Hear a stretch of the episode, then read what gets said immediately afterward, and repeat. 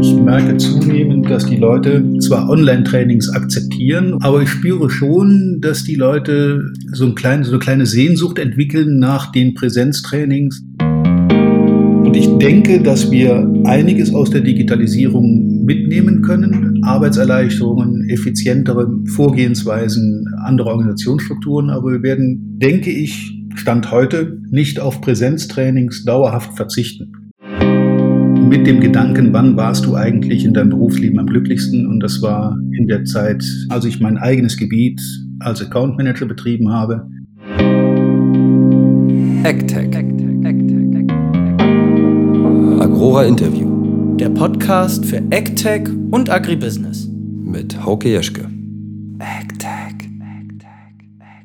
Ja, guten Tag und herzlich willkommen zurück beim Agrora Podcast. Ich freue mich auf die heutige Folge, weil sie auf den ersten Blick gar nicht so viel mit AgTech und Agribusiness zu tun hat. Weshalb ich mich aber dennoch auf unseren Gast freue, wird im Laufe der Folge sicherlich klar. Ich begrüße ganz herzlich Herrn Walter Peters, den auf die Agrarbranche spezialisierten Vertriebstrainer. Herr Peters, stellen Sie sich doch mal kurz vor, falls die Leute Sie noch nicht kennen. Ja, hallo Herr Jeschke, freut mich bei Ihnen sein zu dürfen und dass wir dieses äh, Interview jetzt auch führen können. Ähm, ja, kurze Vorstellung von mir. Der ein oder andere Zuhörer wird mich vielleicht schon kennen. Ähm, ich bin ja in der Agrarbranche doch ziemlich breit unterwegs. Ähm, ja, zu mir, ich komme von einem gemischten Betrieb hier in der Köln-Aachener Bucht, wo ich nach wie vor zu Hause bin, beheimatet bin. Ich bin da aufgewachsen, Kindheit und Jugend auf diesem Betrieb mit Viehzucht und Ackerbau und äh, späterer Spezialisierung auf Gemüsebau mit Direktvertrieb. Mhm. Das wollte ich dann mit meinem Bruder zusammen gerne fortführen, der der Landwirt in der Familie ist. Ja. Aus diversen Gründen wurde da leider nichts draus. Wir haben den Betrieb dann aufgeben müssen. Ich war zu der Zeit dann selber schon in der Ausbildung zum Groß- und Außenhandelskaufmann im Agrarhandel Mhm. Also vom landwirtschaftlichen Betrieb in den Handel, habe dort äh, inklusive Lehrzeit und Bundeswehr gute acht Jahre verbracht. Am Ende als Außendienst und Filialleiter. Es war ein relativ großer Betrieb mit vielen Filialen und ähm, habe von da aus gewechselt als Pflanzenbauberater, Pflanzenschutzberater in die chemische Industrie. Bin dann da auf, äh, habe also den Handel betreut, vom Bauernhof zum Handel, zur Industrie. Also die, die Nähe zum Agrarsektor ist mir da immer deutlich geblieben und ist immer auch aktuell geblieben. Ja. Das habe ich weitere fünf Jahre gemacht äh, in einem großen Gebiet, auch hier in der Region am Niederrhein. Habe dort Handel, Genossenschaften, Beizstellen, Züchterhäuser betreut. Ähm, und habe dann darüber gewechselt, später als Vertriebsleiter in die Saatgutbranche zu einem Saatgutzüchter und äh, der letzte Wechsel, da wieder einige Jahre geblieben beim Saatgutzüchter. Und der letzte Wechsel war dann als Geschäftsführer und Vertriebsleiter zu einem Saatenhandelshaus, mittelständisch. Äh, dort haben wir Garten- und Landschaftsbau betreibt, also ebenfalls grüne Branche im weitesten Sinne. Ja. ja, und das habe ich drei Jahre gemacht, habe da den Zusammenschluss von zwei ehemaligen Wettbewerbern begleitet, also die Integration ehemaliger Todfeinde in ein neues Team äh, begleiten dürfen. es war zu, zuweilen eine lustige Zeit. Ähm, habe aber dann die Entscheidung getroffen, äh, mit dem Gedanken, wann warst du eigentlich in deinem Berufsleben am glücklichsten? Und das war mhm. in der Zeit äh, in der chemischen Industrie, als ich mein eigenes Gebiet als Account Manager betrieben habe ja, diese Unabhängigkeit, diese freie Zeiteinteilung, diese freie Entfaltung und äh, das hat mich immer sehr gereizt. Und als Außendienst ist man ja immer auch so ein bisschen, ja, so, eine, so, eine, so ein kleines Unternehmen im Unternehmen. Ja. Und das war zu der Zeit auch so. Das war auch recht erfolgreich und habe dann mir überlegt, wenn das als Arbeitnehmer funktioniert, dann sollte das doch auch als Arbeitgeber möglich sein. Ja. Und dann kam über verschiedene Kontakte die Zusammenarbeit mit einem niederländischen Trainingsinstitut zustande. Ja, das ist äh, Talib Training, wenn ich das richtig in Erinnerung habe. Ja, das hat sich daraus entwickelt. Also die, ja, okay. die Firma in Holland heißt anders. Das ist einer der europäischen Marktführer im Trainingssektor, mhm. äh, wo ich auch nach wie vor durchaus Kontakte habe mit angeschlossenen Trainern. Und äh, wir haben dann gemeinsam für den deutschen Markt Tulip Training gegründet. Ja. Als, ja, als Schwester dieser niederländischen Mutterorganisation oder, oder Dachorganisation haben wir dann im deutschen Markt angefangen mit einigen Kollegen. Ähm, ich war dann gleichzeitig Geschäftsführer und Gesellschafter dieses Unternehmens und habe dann nach, äh, ja, wann war das? Drei, drei, vier Jahren, so nach drei Jahren etwa, komplett übernommen, da die Niederländer entschieden hatten, sich äh, im deutschen Markt nicht mehr offensiv zu verbreiten. Und ich mhm. habe dann dieses Tulip-Training übernommen und habe es hier weitergeführt mit einigen freiberuflichen Partnern, mit denen wir im Trainingsmarkt unterwegs sind. Ja, okay. Und äh, können Sie noch mal kurz sagen, was denn für berufliche und persönliche Motive standen hinter diesem Schritt, sich selbstständig zu machen? Also die, äh, die Selbstverwirklichung haben Sie schon angesprochen mit diesem Gefühl, wann Sie denn das, das Mal davor eigentlich wirklich glücklich waren im Beruf. Gab es noch andere Motive, die dazu beigetragen haben? Naja, es, es war ein relativ kleines Unternehmen, in dem ich tätig war. Und wir waren zwei Geschäftsführer, also von den beiden zusammengeführten Unternehmen gab es dann je einen Geschäftsführer. Und bei realistischer Betrachtung war das Unternehmen für zwei Spitzen, für zwei Köpfe einfach zu klein. Mhm. Und mein Kollege in der Geschäftsführung war gleichzeitig mit Teilhaber. Ich war Angestellter und äh, habe dann für mich die Entscheidung getroffen, ähm, ja, dass ich mir mein eigenes Unternehmen aufbaue. Ja. Das war der, der wesentliche Hintergrund dabei. Ja, verstehe. Ja, spannend. Und sagen, können Sie noch mal kurz was sagen zu Ihren Kunden, also wen Sie mit Ihren Dienstleistungen ansprechen, also Vertriebler und Händler, die dabei zu unterstützen, bessere Verkäufer zu werden? Das ist, glaube ich, klar.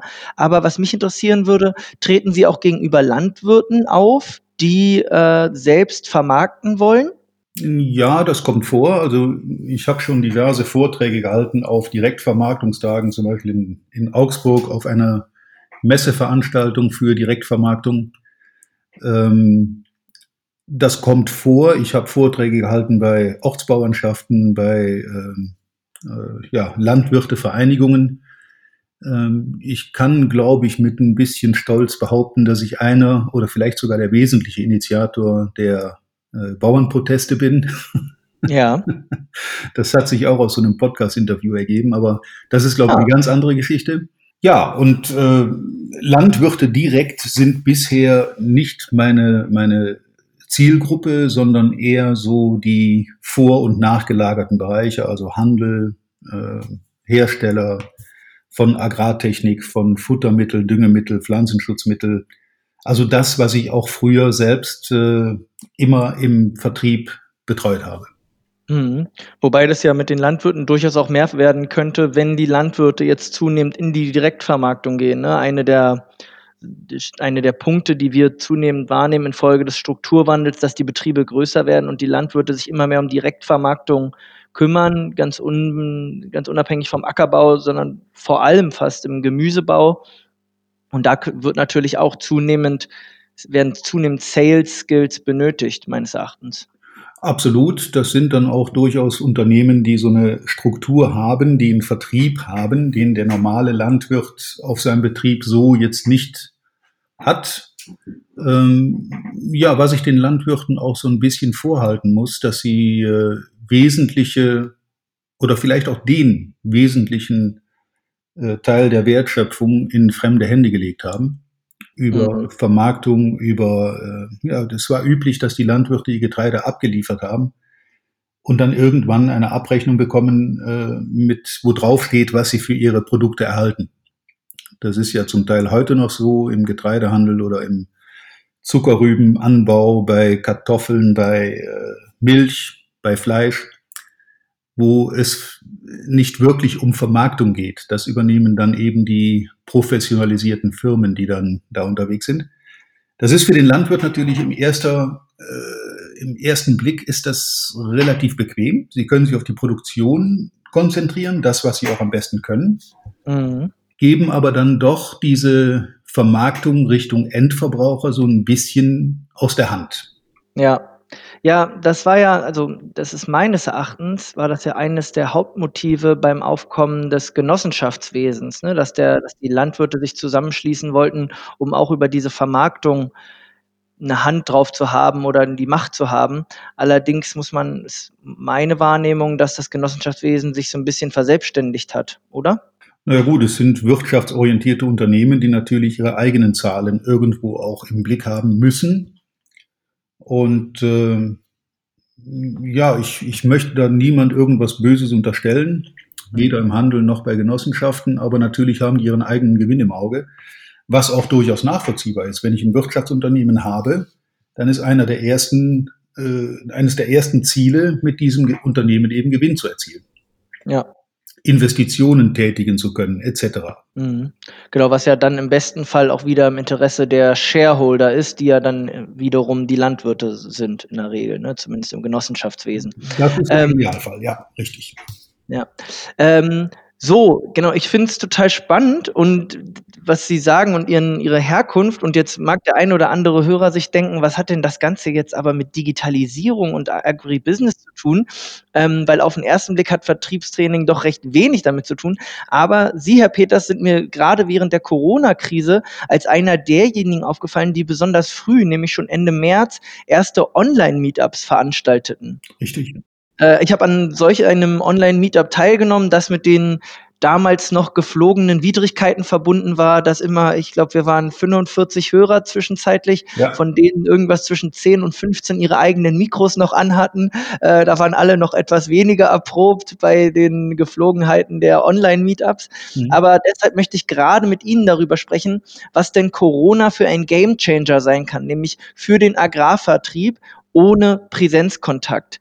Was können Sie uns vielleicht kurz zusammenfassen? Wie sind denn die Vertriebler zurzeit oder wie waren sie während Corona und wie sind sie zurzeit jetzt im Sommer 2020 durch Corona beeinträchtigt?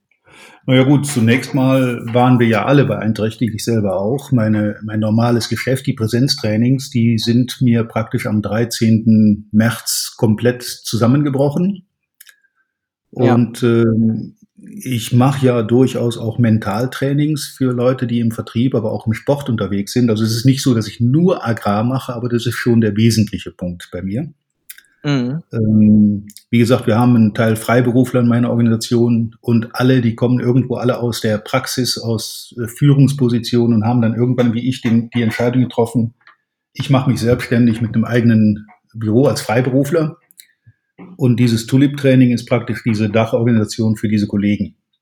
Da gibt's auch keinen Chef. Und die der der Hintergrund dessen war, dass wir ja alle irgendwo in der Situation waren, es geht nicht weiter. Und in meinen Mentaltrainings gibt es für die Teilnehmer so 5 Erfolgsfaktoren, die mir im Laufe der 40 Berufsjahre, die ich hinter mir habe, äh, besonders präsent sind. Mhm. Das ist einmal die unterbewusste Einstellung, also mein mein mentales Mindset, das ich habe zu dem, was ich tue. Ja. Das 2. ist, äh, dass man sich Ziele setzen muss. Das 3. ist, man muss Verantwortung übernehmen. Der 4. Punkt ist, äh, äh, Entscheidungen zu treffen. Positiv oder negativ, aber Hauptsache, man trifft mal 'ne Entscheidung. Und der letzte und 5. Punkt ist Ja. ins Handeln kommen. Und ich war also am 13. März unterwegs von meinem Training nach Hause. Das war 'n Freitag. Ich werde es nie vergessen. Mhm. Wir waren irgendwann nach Mittag durch mit unserem Thema, haben noch 'n bisschen rumdiskutiert und dann jeder ins Auto nach Hause gefahren. Und unterwegs auf meinem Smartphone trudelte mir eine E-Mail nach der anderen ein von Trainings der Folgewoche, der Nachfolgewoche, der Nachfolgewoche, des Folgemonats, die dann abgesagt, verschoben, gecancelt wurden. Ja. Ich habe das Ding dann ausgemacht und bin erst mal in Ruhe nach Hause gefahren. Ähm, und ich kann ja meinen Teilnehmern im Training nicht irgendwas erzählen, von Verantwortung übernehmen, Entscheidungen treffen, ins Tun kommen und selber dann in den Kopf in den Sand stecken. Ja. Und das als mir klar wurde, dass dann diese dieses normale Trainingsgeschäft zumindest, ja, kurzfristig erst mal nicht funktionieren wird, Mhm. muss halt 'ne Alternative her. Und dann muss man handeln, Entscheidungen treffen, Verantwortung übernehmen. Ich habe hier 'n paar Leute im Büro, die auch nach wie vor alle aktiv sind. Also, wir haben da, äh, in im normalen Ablauf nichts verändert. Ja. Aber wir haben in der Woche danach, als die Trainings ausfielen und ich habe dann da auch Zeit gehabt, sofort angefangen, hier ein Studio einzurichten mit äh, Webcam und, und äh, der Technik, die man braucht, Beleuchtung, eine Greenwall dahinter, damit man Übertragungen machen kann. Ich habe in Technik investiert. Ähm, der, der kleine Vorteil, den ich hatte, ist der, dass wir schon seit über fünf Jahren Online-Meetings und Trainings anbieten. Also das war jetzt nicht ganz neu. Ja. Nur es war klar, dass das normale Geschäft so nicht mehr weitergeht. Zumindest für den Moment. Und wir müssen uns einrichten auf neue Situationen. Also Corona ist so eine Art ähm, ja, Katalysator für das, was wir schon seit Jahren eigentlich anbieten, was aber im deutschen Markt nie auf Gegenliebe stieß. Also unsere Kunden waren eher auf Präsenztrainings äh, mhm. aus, um, um ihre, ihre Entwicklungsstufen äh, zu durchlaufen. Mhm. Ähm, und das wurde auch nicht sofort so angenommen. Ja, ähm, diese Beeinträchtigung, Sie haben es schon richtig gesagt, das war ja bei allen so und ich fand es auch total interessant, wie, also dieses Bild des Katalysators finde ich auch sehr passend, weil es war interessant zu sehen, wie schnell es dann auf einmal gehen kann, Prozesse umzu stoßen und anzupassen, wenn man dazu nur gezwungen ist. Ja, also viele Sachen, über die manche Unternehmen jahrelang nachgedacht haben, ähm, Digitalkommunikation, die vielleicht Digitalprozesse, äh, die auf einmal innerhalb von Wochen umgesetzt wurden, statt wie die, dass man die, wie die letzten Jahre nur drüber geredet hat. Und was mich interessieren würde, haben Sie denn eine Rückmeldung bekommen von denjenigen, die Sie vorher oder auch währenddessen gecoacht haben, wie die beeinträchtigt waren in ihren Vertriebsprozessen? Ja, das ging von bis. Also ich habe durchaus mit äh, Firmen gesprochen, die ihren Außendienst ins Homeoffice eingesperrt haben und haben ihn quasi untersagt, Kunden zu besuchen. Mhm. Das gab's, dass also Außendienstler praktisch dann gezwungen waren, nur noch per Telefon mit ihren Kunden Kontakt zu haben. Andere haben das etwas pragmatischer gesehen und es war ja auch nie verboten, Kunden zu besuchen, sondern äh, man sollte halt nicht mit vielen Personen zusammentreffen. Mhm. Und ähm, also jetzt einen Landwirt zu besuchen und dann eine, eine Stall- oder Feldberatung zu machen mit einer Person und dann noch mit Maske, das war nach wie vor kein Problem. Ja. Ähm, das, das ging immer eigentlich in der Zeit. Ich glaube nicht, dass da irgendwo ein Zeitraum war, wo das komplett untersagt war, sondern es war eben erschwert. Aber mhm. es sind ein paar Unternehmen gewesen, die durchaus gesagt haben, wir nehmen da die Verantwortung, wir lassen das nicht zu, dass unsere Leute als, ja, als Viren äh, schleudern durch die Gegend fahren. Mhm. Auch im Sinne unserer Kunden. Und äh, was ich nachvollziehen kann, absolut. Nur es gibt natürlich auch immer wieder Pragmaten darunter, da zähle ich mich selber auch zu, die das nicht so ganz äh, ernst nehmen oder ernst nehmen schon, natürlich muss man es ernst nehmen, aber äh, die eben in der Situation nach Auswegen suchen. Ja. Und ja, dazu kam es dann durch diese Online-Trainings und Webinare, mhm. ähm, was von vielen Leuten zunächst mal sehr misstrauisch be be beschaut wurde. Äh, es gab sehr sehr gute Seminare. Es gab auch welche, wo es recht schwer war, mit den Leuten überhaupt ins Gespräch zu kommen, mhm. wo also Leute dann praktisch das Ganze als eine Art Online-Vortrag äh, gesehen haben und haben sich da berieseln lassen. Und ein Training lebt von der Interaktion. Und das hat bei uns dazu geführt, hier im, in meinem äh, Unternehmen, dass wir gesagt haben, wir bieten Hybrid-Trainings an. Und äh, denn ein großer Teil der normalen Präsenztrainings ist ja auch mit Wissensvermittlung, Theorie äh, gefüllt. Mhm. Und diesen Part muss man natürlich nicht präsent machen, sondern das geht äh, fast genauso gut online. Und das haben wir dann auch etabliert. Wir machen also mit einigen Kunden das auch so, dass wir die, den ganzen Theorieteil im Vorfeld mit zwei, drei Online-Meetings vermitteln mhm. Und dann das Präsenztraining entsprechend verkürzen mit viel, viel Praxisübung und sehr intensiv, aber eben auch verkürzt. Ja. Das hat für Kunden den Vorteil, dass die Kostenseite etwas reduziert wird beim gleichen Ergebnis. Für mich hat es den Vorteil, dass ich deutlich weniger Reisekosten habe. Mhm. Mein Auto, mit dem ich sonst 50.000 Kilometer im Jahr gefahren bin, steht sich seit März die Reifen eckig. Denken Sie dran, Ihren Versicherungstarif anzupassen. Ja, das ist eine gute Idee, da habe ich noch gar nicht drüber nachgedacht. ja, ähm, das ist uns natürlich auch aufgefallen und das ist auch das, was wir natürlich von Kollegen von anderen Unternehmen gehört haben, dass war ja auch nicht nur Nachteil. Ich glaube, viele haben es auch so ein Stück weit als Vorteil oder Erleichterung wahrgenommen, nicht mehr so sehr gezwungen zu sein, zu reisen bei jeder Möglichkeit. Diese und vor allem diese Stunden im Auto, die ich ehrlich gesagt gern als tote Zeit bezeichne, ähm, verbringen zu müssen. Ne? Also ich fand es sehr interessant, dass die Tage zumindest anfangs sehr viel effizienter wurden, habe aber ehrlich gesagt auch gemerkt, dass mit der zunehmenden Zeit im Homeoffice man diese Effizienz eigentlich wieder verliert, weil man, weil man wahrscheinlich so dieser Input von außen fehlt. Also ja, da ist was dran. Ich meine, dazu muss man sagen, dass gerade die Agrarbranche eine, eine relativ konservative Branche ist mhm. ähm, wo die schnellen Entwicklungen äh, zwar da sind und auch gelebt werden, aber mit so einer gewissen Verzögerung. Und äh, gerade im Agraraußendienst ist es in den letzten Jahrzehnten eigentlich üblich gewesen, dass man seine Region betreut, indem man seine Kunden, auch potenzielle Neukunden, einfach so mal auch ohne Termin besucht und mal guten Tag sagt und sich blicken lässt. Ähm, das kann man natürlich auch in Corona-Zeiten komplett vergessen. Mhm. Unangemeldet irgendwo auf den Hof aufschlagen, das funktioniert nicht mehr. Zumal, das muss man auch im Hinterkopf behalten, die Betriebe natürlich größer geworden sind. Als ich in den Agrarmarkt gestartet bin, damals im Landhandel und auch während der Agrarchemiezeit, da hatten wir äh, fast eine Million Landwirte und landwirtschaftliche Betriebe in Deutschland. Das ist heute noch ein Viertel oder maximal ein Drittel von dem, was damals äh, vor 40 Jahren üblich war. Ja.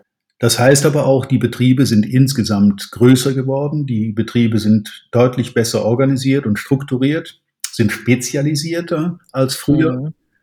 Und äh, die haben natürlich ebenso wie ein normales Geschäft, wie eine normale Firma, einen sehr getakteten Arbeitsablauf tagsüber. Und da finde ich unangemeldete Spontanbesuche äh, nicht mehr zeitgemäß. Ja, nee, denke ich auch. Ähm, Sie haben ja schon gesagt, wodurch Vertriebler, also im Endeffekt Ihre Coaches, die Personen, die Sie coachen, die Unternehmen und Personen beeinträchtigt waren. Was ist denn Ihr Gefühl? Wie sind Ihre Ansprechpartner, Ihre Coaches diesen Herausforderungen entgegengetreten? Also Sie haben schon gesagt, einige haben zunehmend auf Online-Treffen umgeschaltet. Mhm. Einige mussten sich auf ihre mentale Stärke ähm, be besinnen und gab es vielleicht auch außergewöhnliche neue Formate, die der ein oder andere Vertriebler gesucht hat. Ich meine, das war, ist ja auch eine Riesenchance, dass man vielleicht mal als Vertriebler jetzt nicht mehr einen Landwirt trifft, sondern mehrere Landwirte gleichzeitig online per Zoom oder Teamviewer. Haben Sie solche, haben Sie sowas beobachtet? Also wie sind die Vertriebler den Herausforderungen entgegengetreten? Naja, durch Einsatz neuer Technik. Die, aber was heißt neue Technik? Ist ja Quatsch. Ein Telefon haben wir ja auch schon ein paar Jahrzehnte mhm. zur Verfügung und es war schon immer möglich, mit Leuten auch Termine zu machen und das vorab abzustimmen, worum geht's denn eigentlich. Mhm. Äh, ich habe in meinem Podcast da auch mal ein Interview geführt mit einem Landwirt hier aus der Region, 600 Hektar Agrarbetrieb mit drei Geschäftsführern, 15 angebauten äh, Feldfrüchten den habe ich dann ganz offen gefragt im Podcast, wie empfindest du das, wenn jetzt ein Außendienstler von irgendeiner Firma, den du nicht kennst, vielleicht einen, einen Neukundenbesuch bei dir macht? Äh, was sind deine ersten Empfindungen, wenn du den auf den Hof kommen siehst? Mhm. Und dann kam ganz klar raus, es gibt äh, zwei, drei Punkte und der wichtigste dabei ist äh, Misstrauen, Argwohn. Wer ist das? Ist das ein Kontrolleur von irgendeinem Amt, von irgendeiner Behörde? äh, muss ich mir Gedanken machen, äh, ich habe den jetzt überhaupt nicht in meinem Zeitplan. Was ist das für ein Mensch, der da einfach so auf meinen Hof fährt? Ja. Und äh, ja, das gab auch in dem Podcast eine gewisse Resonanz, dass viele gesagt haben, ja, das stimmt, äh, wir machen das nach wie vor so, wir fahren nach wie vor kalt auf die Betriebe mhm. und hoffen, dass wir da ein Gespräch führen können. Aber es ist natürlich weitaus effizienter und auch effektiver, wenn man das äh, vorbereitet, wenn der Gegenüber weiß, dass man kommt und worum es geht. Ja, auf jeden Fall. Also, dass, dass die Außendienstler in der Agrarbranche, die haben relativ selten, es sei denn, es sind irgendwelche Bauernversammlungen, mit Gruppen zu tun. Das sind meist Einzelpersonen oder äh, Vater, Sohn oder was weiß ich, äh, Mann und Frau, die da gegenüber sitzen, wenn es um, um Tierfutter oder um Maschineninvestitionen und sonst was geht. Mhm. Äh, da wird selten mit großen Gruppen äh, diskutiert, es sei denn, man steht irgendwo auf einer Messe.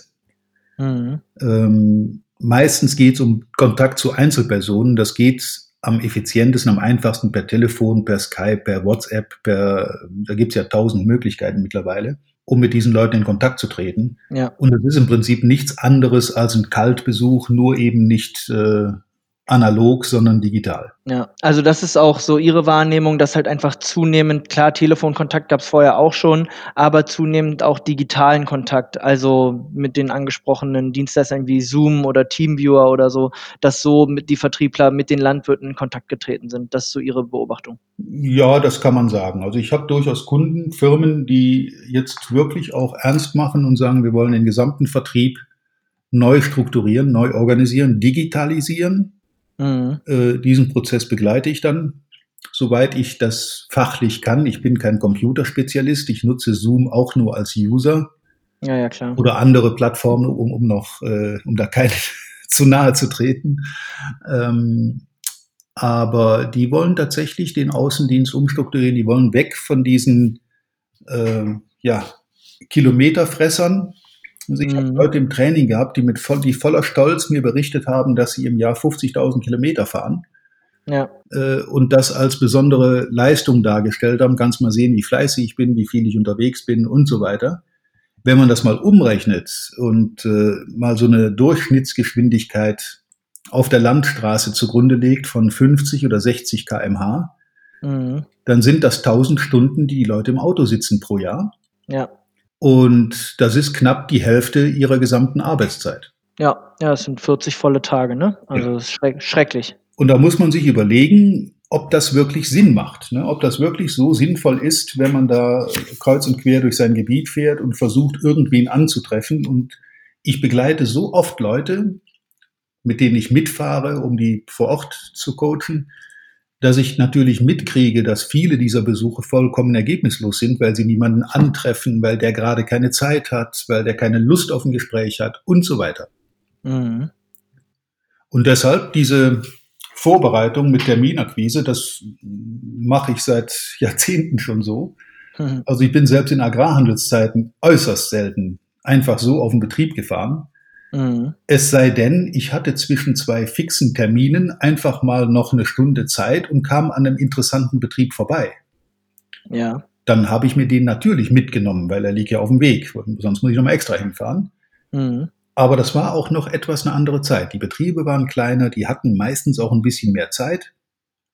Ich erinnere mich an meine Kindheit bei uns im Dorf, wo ich aufgewachsen bin. Mein Vater war Ortslandwirt. Äh, ich musste also den Jahreskalender vom Bauernverband verteilen. Mhm. Äh, da waren es 18 Betriebe, das weiß ich sehr genau, weil ich dann mit meinem kleinen Rad da die Betriebe abgefahren bin und habe diesen Kalender verteilt. Ja. Heute sind im selben Ort noch zweieinhalb. Ja, überrascht mich überhaupt nicht. Es ist halt einfach die, das ist die Entwicklung des Strukturwandels, weniger Betriebe, die ja de facto mit leichten, mit leichten Reduzierungen die gleiche Fläche bewirtschaften und dadurch genau die von Ihnen angesprochene Entwicklung, weniger Betriebe, größere Fläche, zu, außerdem ein zunehmender Grad an Akademisierung. Ne? Ja. Ähm, ich hatte das, hatte das Thema mit dem Herrn Dome vom Deutschen Bauernverband in der zweiten Podcast-Folge, mhm. dass wir immer mehr Studierende der Agrarwissenschaften und Agrarökonomie haben und infolge dieser Akademisierung halt eine starke Professionalisierung der Landwirte. Ne? Also jetzt auf Landwirte-Seite, aber das ist ja im Endeffekt eine Entwicklung der Agrarwirtschaft und nicht nur der Landwirtschaft. Also auch auf den nachfolgenden Wertschöpfungsketten. Da gibt es auch durchaus so ein paar kleine äh, Haken und Ösen, wenn der Vater, der in, wahrscheinlich in meinem Alter ist. Äh, ich bin 58, also ich habe schon einige Jahre auf dem Buckel. Mhm. Ähm, das heißt, die neuen Betriebsleiter, die jetzt dann auf die Höfe kommen nach dem Studium, Bachelor, Master, die sind alle so Mitte bis Ende 20. Mhm. Das könnten alles meine Söhne sein. Ja. Und da gibt es natürlich auch schon mal den einen oder anderen Generationenkonflikt.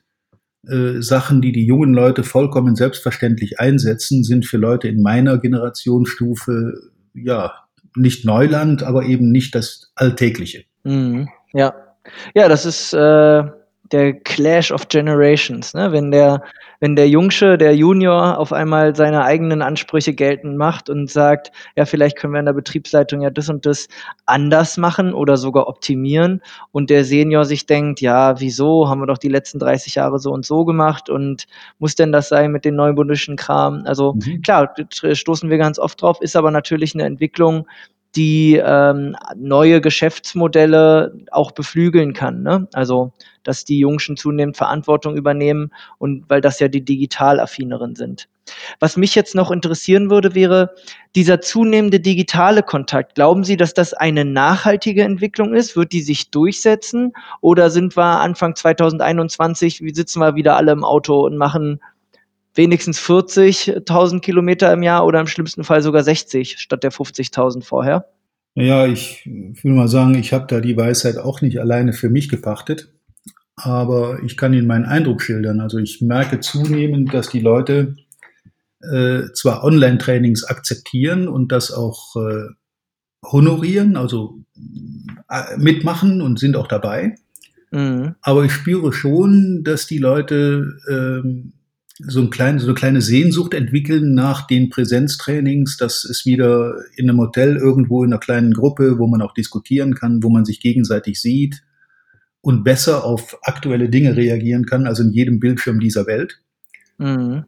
Und ich denke, dass wir einiges aus der Digitalisierung mitnehmen können, Arbeitserleichterungen, effizientere Vorgehensweisen, andere Organisationsstrukturen, aber wir werden, denke ich, Stand heute nicht auf Präsenztrainings dauerhaft verzichten. Mhm. Genauso wie der Außendienst nicht äh, komplett auf den persönlichen menschlichen Kontakt zu seinen Kunden verzichten kann. Man kann diese zwischenmenschlichen Dinge nicht komplett digitalisieren. Mhm. Ich habe das im Training immer festgestellt, äh, als ich meine ersten Trainings erlebt habe, das ist ja auch schon einen Haufen Jahre her als Teilnehmer. Äh, da gab es zum Beispiel noch keine Handys und äh, das hat sich inzwischen komplett gedreht. Also jeder Teilnehmer hat ja mindestens ein Handy dabei. Ja. Wenn er im Training sitzt, manche sogar zwei oder, oder im Extremfall drei. Und die Problematik dahinter ist die, dass so ein Ding, alleine wenn es auf dem Tisch liegt, natürlich ablenkt. Ja. Es gibt eine Untersuchung dazu. Ich kann Ihnen gerade den Wissenschaftler nicht nennen, der es gemacht hat, aber es war so eine soziologische Studie. Der hat untersucht, wie die Aufmerksamkeit sich verändert durch die Anwesenheit eines Smartphones. Die Aufmerksamkeitsspanne bei Leuten, auch am Telefon, ist ja äh, zurzeit maximal acht Sekunden. Das waren zu meiner Startzeit mal 15 oder 20 Sekunden. Das hat sich mehr als halbiert. Ja. Und wenn Sie heute ein Handy auf dem Tisch liegen haben und legen das mit dem Gesicht nach unten, mhm. so dass Sie das Display nicht sehen können, dann reduziert das ihre Aufmerksamkeit um rund 30 Prozent. Wenn ich das, wenn ich das Display auf den Tisch lege, dann reduziert es meine Aufmerksamkeit? Ja, das Handy ist vorhanden und lenkt alleine dadurch ab. Ja, okay. Wenn Sie es mit dem Gesicht nach oben legen, also das Display ist sichtbar, ja. reduziert sich das auf 50 Prozent der Aufmerksamkeitsspanne. Ah, okay. Und wenn dann noch irgendwas aufleuchtet, also es kommt eine WhatsApp-Nachricht rein, irgendeine Mitteilung, irgendwas blinkt oder es vibriert oder es tut irgendwas, dieses Handy, mhm. dann ist die Aufmerksamkeit um 80 bis 100 Prozent weg. Ja. Und wenn sich jetzt noch jemand mit verschränkten Armen zurückgelehnt, mit ausgestreckten Beinen in den Trainingsraum setzt, im Sinne von so, Trainer, ich bin da, mein Part ist erfüllt, der Rest ist deine Sache. Mhm. Die Leute gibt's ja. Äh, was übrigens auch die Aufmerksamkeit um 30 Prozent reduziert. Nicht meine, sondern die des Teilnehmers. Mhm. Wenn so jemand in dieser Haltung im Raum sitzt und dann das Handy noch irgendein Signal von sich gibt, dann ist er zu 120 Prozent nicht mehr vorhanden. Zumindest mental. Ja. Fluch und Segen der modernen Kommunikationsmittel. Mhm. Ne? Also ich habe mich mit dem Arne Klages von Landschaftsverbindung viel über die positiven Effekte unterhalten, dass er überrascht war, wie viele Menschen man auf einen Schlag erreichen kann. Ja.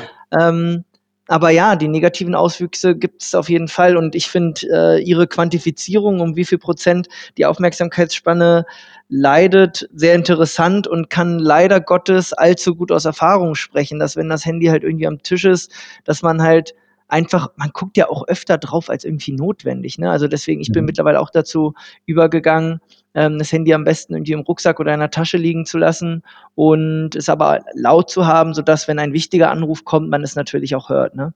Ähm, Ja, finde ich spannend. Also Sie haben schon sowohl Vorteile als auch Nachteile dieser modernen Kommunikationsmittel angesprochen. Ich fasse es mal kurz zusammen. Also mhm. Corona hat die Vertriebler in der Fassung da in der Situation im März schon kalt erwischt, klar, wie die komplette Gesellschaft auch.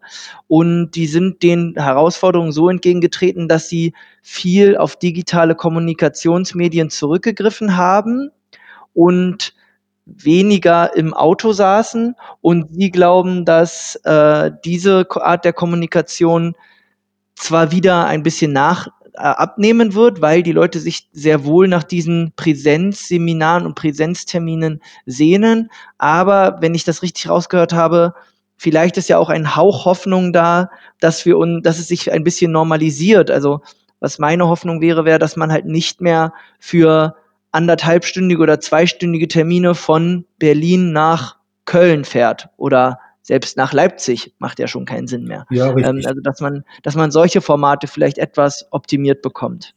Ja, die Leute sind natürlich äh, ja doch zum überwiegenden Teil, wenn sie dann im Außendienst in der Landwirtschaft unterwegs sind, dann sind die Gebiete nicht so extrem groß. Das sind äh, überschaubare Regionen, je nachdem, wie viele Landwirte aus meiner Zielgruppe nun da existieren.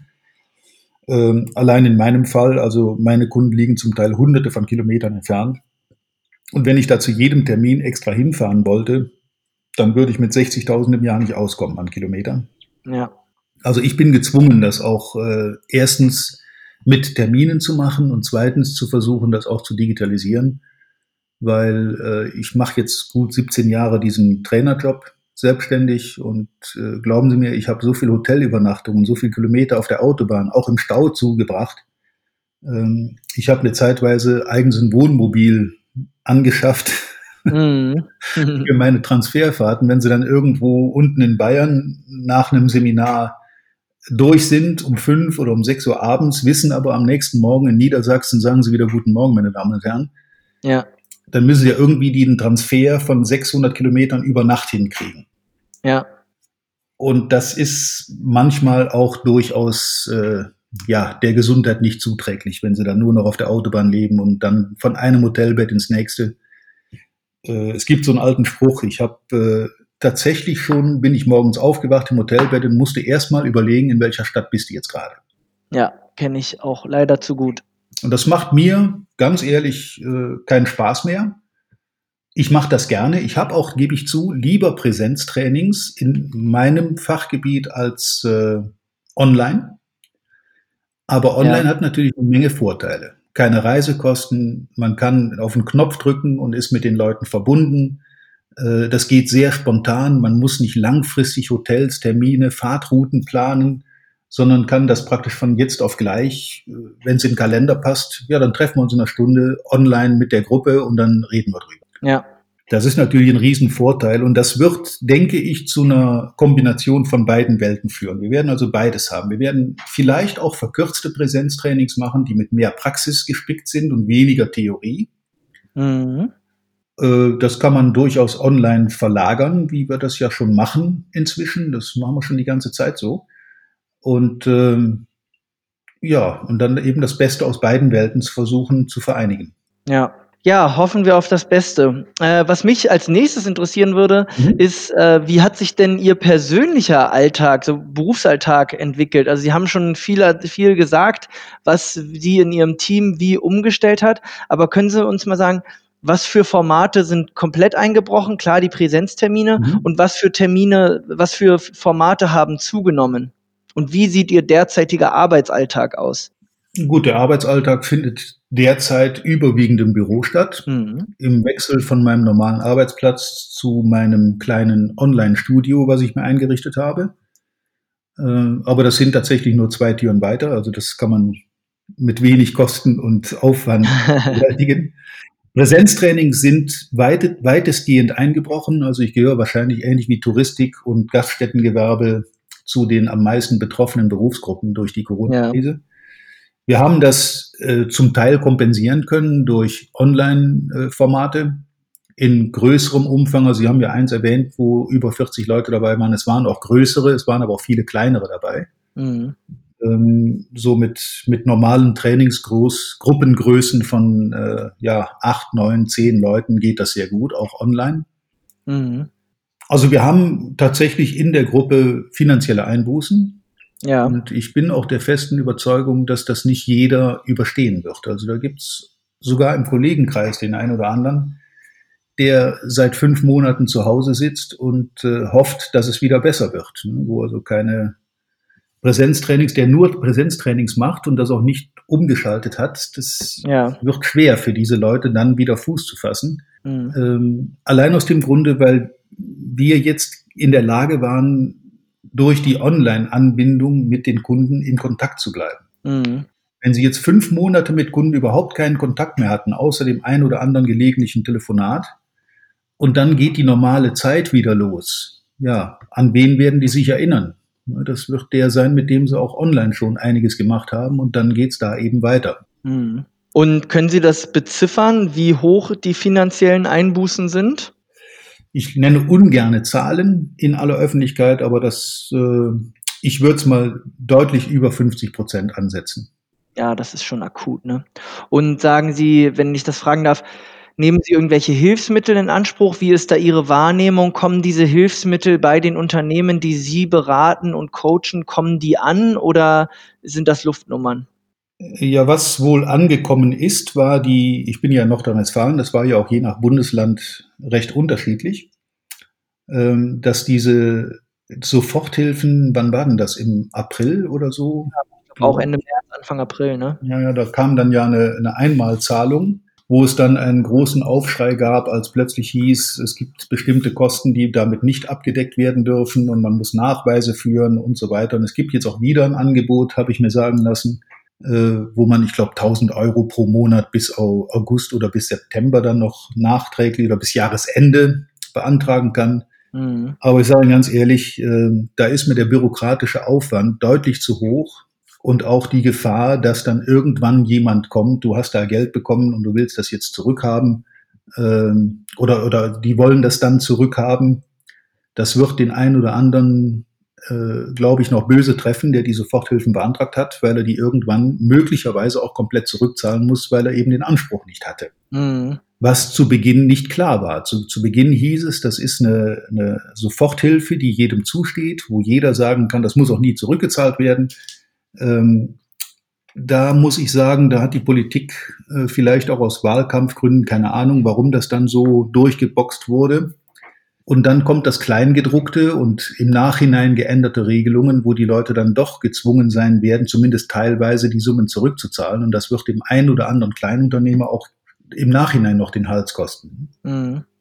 Also da habe ich äh, ein ambivalentes äh, Verhältnis dazu. Ich bin Unternehmer und ich muss für meine Dinge gerade stehen. Aber äh, ich muss also Verantwortung übernehmen, einer der fünf Erfolgsfaktoren, die ich vorhin genannt habe. Nur ähm, man muss mich auch in die Lage versetzen. Und wenn Sie quasi ein Berufsverbot kriegen, wie viele im Gaststättengewerbe ja bis heute noch haben oder Touristikbranche, ja. äh, von mir will ich gar nicht reden. Das ist ein ganz kleiner Teilbereich im, im Wirtschaftsgefüge. Das spielt gar keine große Rolle. Aber das sind schon Dinge, die ich auf uns zukommen sehe, die äh, die uns im, im Herbst, Winter oder Frühjahr nächsten Jahres noch auf die Füße fallen könnten. Ja, beängstigend und gleichzeitig sehr spannend ähm, und ein Thema vielleicht für einen Folgepodcast, ähm, weil allzu umfangreich, allzu umfangreich. Aber ähm, ja, ich glaube, die ganze Wirtschaft, sowohl die mittelständische als auch die, die, die Großunternehmen, sind äh, gespannt, was da noch auf uns zukommt, sowohl mhm. an Fördertöpfen als auch an Konsequenzen aus diesen Fördertöpfen und hoffen natürlich, dass die deutsche Volkswirtschaft das irgendwie halbwegs gut übersteht und genauso die europäische, ne? weil ohne die geht es mittlerweile nicht mehr. Und ähm, genau, wenn es unseren Nachbarländern schlecht geht, geht es uns schlecht. Ähm, zum Abschluss, Herr Peters, mhm. nehmen Sie uns doch noch mal kurz an die Hand. Was steht denn bei Ihnen in den nächsten Monaten an, sowohl beruflich als auch privat? Auch äh, beruflich geht's jetzt im September wieder los. Ich bin gerade dabei, die Termine zu planen für, für den Rest des Jahres bis Dezember und fürs Anfang nächsten Jahres. Bin mit Kunden im Gespräch, also das geht wieder los und wir werden auch wieder Präsenztrainings äh, in verstärkter Form machen. Super. Sofern uns nicht irgendjemand einen weiteren Lockdown verhängt durch irgendwelche Dummheiten, die Leute machen. Mhm. Aber sei es mal dahingestellt, äh, wir planen jetzt und wir haben die, die Hoffnung, dass das durchgeht, dass das normal sich normalisiert. Doch private Projekte, ehrlich gesagt keine großen. Ich denke drüber nach, ob äh, das Wohnmobil noch richtig ist oder ob da besser wieder ein normales Auto her sollte, weil das Ding steht mhm. wirklich nur noch rum. Ja. Auf der anderen Seite hatten wir dadurch Gelegenheit, äh, Deutschland kennenzulernen. Wir haben zwei kleinere Urlaubstouren gemacht in der Zeit. Waren in Bayern und am Bodensee und haben so Deutschland mal ein bisschen erkundet. Ich muss sagen, man muss nicht unbedingt im Flieger sitzen, um sich äh, eine schöne Gegend anzugucken. Das geht auch äh, im eigenen Land, wenn man das will. Ja. Und dann haben wir das Ding genutzt. Ja, sonst Projekte. Ich, ich bin halt dabei in der Neukundenakquise. Während der Corona-Zeit habe ich doch einiges an auch neuen Kunden gewonnen durch die Online-Präsenz. Wo das jetzt sich dann entwickelt, entweder noch mehr Richtung Digitalisierung, Online-Formate oder dann auch daraus mal wieder ein Präsenztraining entsteht bei diesen Leuten. Äh, das, das ist im Moment alles in Arbeit. Wir diskutieren darüber. Mhm. Das sind so im Wesentlichen die Projekte. Ansonsten keine großen Planungen. Verheiratet bin ich. Alles unter Dach und Fach. Ja. ja. aber das klingt doch schon nach einigem. Also ich wünsche Ihnen toi toi toi dafür, dass die Präsenztermine bald wieder losgehen. Ich kann mir vorstellen, dass sich die Digitaltermine einfach schwerer monetarisieren lassen als die Präsenztermine. Deswegen wünsche ich Ihnen dafür viel Erfolg und wenn es dann wirklich soweit ist, viel Spaß, weil ich mhm. glaube, dass Ihnen als Coach das auch einfach mehr Spaß macht, mit den Menschen direkt in Kontakt zu stehen. Und äh, zum Wohnmobil, da bin ich mir mir aber sicher, dass sie offene Türen einrennen, denn ich habe gehört, dass der Wohnmobil, der, der, die Preise für Wohnmobile exorbitant gestiegen seien äh, durch Corona, weil die Menschen genau dieses Bedürfnis entwickeln, sich in Deutschland und Europa mal wieder umzugucken. Also äh, auch dafür viel Erfolg und wir suchen ja noch ein bisschen nach einem Agrora Tourbus für unsere Vertriebstouren. Mhm. Also äh, wenn Sie ein Foto haben, lassen Sie doch mal rüberschicken mit, äh, mit Baujahr und Kilometeranzahl und dann gucken wir mal, ob das äh, bei uns im, im Rahmen Rahmen reinpasst. Ja, das, das können wir gerne mal äh, unter Ausschluss der Öffentlichkeit besprechen. Genau, das glaube ich auch, dass das besser ist. okay. Ja. Nein, ist doch super. Herr Peters, vielen lieben Dank, dass Sie da waren. Ähm, gerne. Ich freue mich, wenn wir uns mal wieder sprechen und vor allem sehen. Mhm. Und bis dahin alles Gute für Sie und Ihr Team. Danke, wünsche ich Ihnen auch und bis bald. Jo, ciao. Ciao.